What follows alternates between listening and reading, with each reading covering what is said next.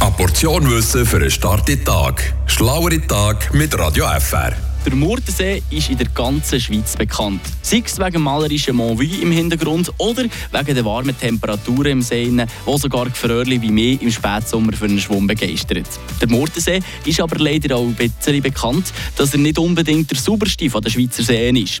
Das ist aber nicht nur uns Menschen von der Neuzeit zu verschulden. Ein Forschungsteam von der ETH Zürich hat vor ein paar Jahren an der tiefsten Stelle vom Murtensee einen 10 Meter langen Sedimentbohrkern entnommen, um die Umweltbedingungen aus den letzten Jahrtausenden zu erforschen. Spannend ist, dass sie dabei ganz klar die Spuren der Römer haben sehen die dazumal rund um den Murtensee haben gewohnt Unter anderem durch ihr Abwasser ist damals ein Haufen Phosphor, Stickstoff oder Eisen in See gelangt. Leider sind wegen dem ein Haufen Fische und andere Lebewesen durch einen Sauerstoffmangel gestorben. Laut dem Forschungsteam hat es ungefähr 300 Jahre gebraucht, bis der See sich von dem wieder erholt hat.